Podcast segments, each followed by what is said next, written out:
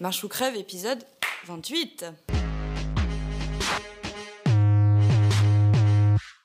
Hello, hello, mon nom est Emmanuel Diaz et bienvenue dans Marche ou Crève épisode 28. Marche ou Crève, la seule émission qui vous parle de la mort du monde dans lequel vous êtes né. Aujourd'hui, Emma, trois sujets Et on commence par les micro-moments. Exactement. Les micro-moments, qui est une euh, théorie développée par Brian Solis. Si vous n'avez pas vu l'épisode avec Brian Solis, Alex, mets-leur l'épisode par là. Euh, regardez-le de toute urgence. On était avec Brian il y a quelques semaines à Lyft et Brian développe une théorie que je trouve très intéressante qui euh, tente à dire qu'on on market beaucoup trop souvent selon les profils sociodémo. À une époque, marketer pour un profiling sociodémo, c'était intéressant de se dire qu'il euh, fallait marketer pour les 15-20 ans ou pour les 35-40 avec tel niveau de revenu, tel comportement social, etc. etc. Mais ce profiling ne veut plus dire grand-chose, puisque euh, si vous comparez uniquement le, le, profiling sociodémo, eh bien vous avez deux clones qui sont nés à la même date, qui ont euh, tous les deux du pouvoir d'achat, qui sont tous les deux britanniques, et euh, c'est le prince Charles d'un côté et Ozzy Osbourne de l'autre, et qui sont d'un point de vue sociodémo totalement des clones. Pourtant, ce sont deux personnes totalement différentes. Le concept des micro-moments euh, euh, consiste à dire qu'il vaut mieux maintenant marketer selon le moment de la journée, selon l'interstice dans la journée, qui est une opportunité pour parler à quelqu'un. Évidemment, puisque dans notre société, où il y a une quantité de médias euh, complètement hallucinante, il faut trouver le moment où vous allez pouvoir faire la différence, trouver l'attention des gens et capter cette attention pour euh, attirer euh, leur intérêt sur votre produit, votre service, ce que vous avez envie de leur dire en réalité.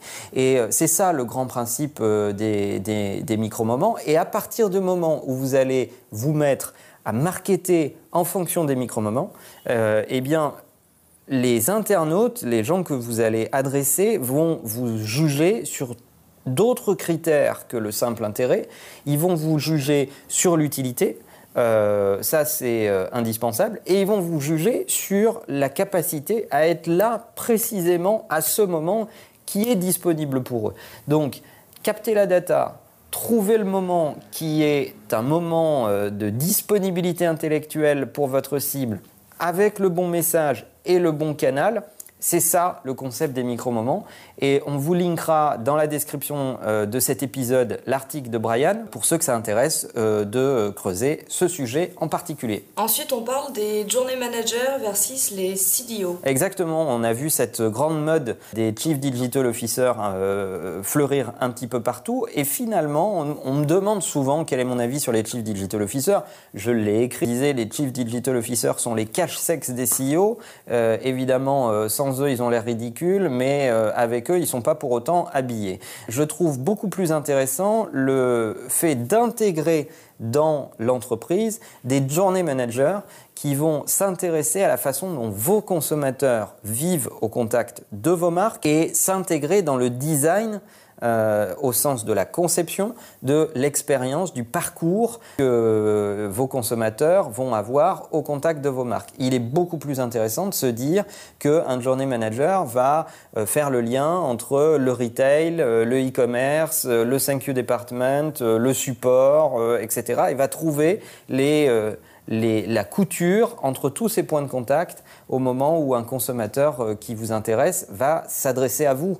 Euh, et en plus, ces journey managers ont un élément extrêmement vertueux dans, euh, dans leur arrivée dans l'entreprise, c'est qu'ils cassent les silos dans l'entreprise. Ils vont obliger le marketing, l'IT, le support, euh, le retail, euh, le lancement de produits, la com, à travailler ensemble. Parce que, évidemment, ils vont importer dans l'entreprise une conscience du consommateur final, là où beaucoup de marques ont tendance à se fier à des panels et à faire de la communication ou du marketing un peu en laboratoire et où le, client final devient vite un concept tellement on ne l'a pas croisé récemment. Et c'est assez fascinant d'ailleurs, plus on s'élève dans la hiérarchie des entreprises et moins on voit des consommateurs finaux souvent. Est-ce que vous trouvez ça normal? Personnellement, je trouve ça très étrange.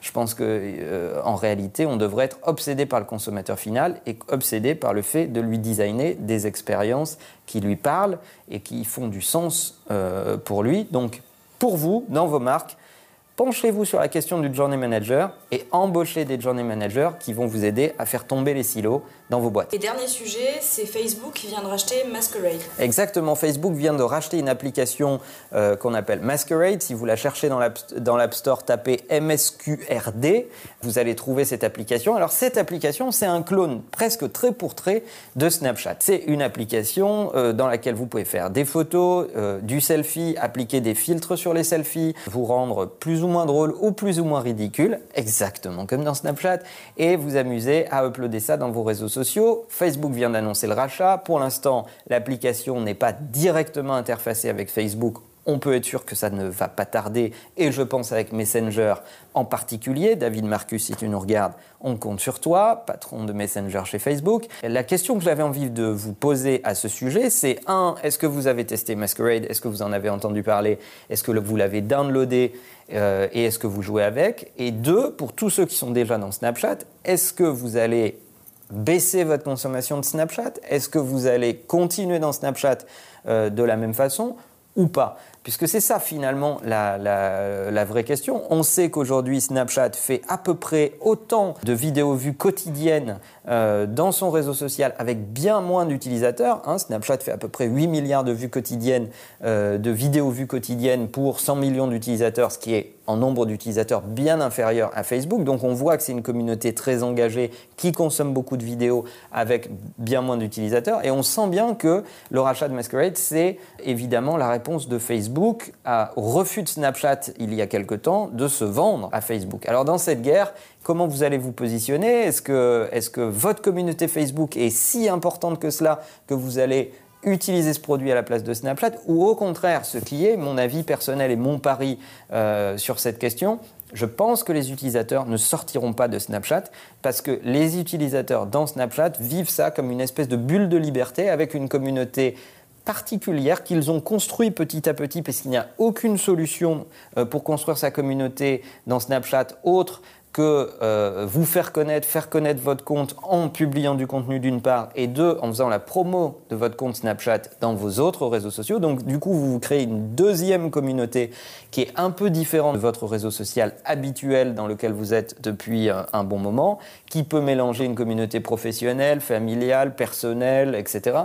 Et donc, euh, je serais curieux de savoir quel est votre avis sur cette question. Perso, je pense que les teens vont rester bien entre eux dans Snapchat et euh, pas du tout interconnecter euh, ça avec Facebook qui est finalement le réseau social dans lequel ils font leur relation presse avec leur famille. On a testé et on a fait un tournage un peu plus tard que d'habitude. J'ai envie de vous poser une question pour conclure cet épisode. Est-ce que par rapport à l'épisode précédent, vous préférez qu'on parle de 3-4 sujets différents dans un épisode de Marche ou Crève Ou est-ce que vous préférez qu'on se concentre sur un sujet, qu'on le creuse, comme on l'a fait dans le dernier épisode sur le reboot marketing? Voilà. Euh, laissez-nous des commentaires, ça nous intéresse. Le monde change, il change vite. On aimerait bien qu'il ne change pas sans vous. À bientôt.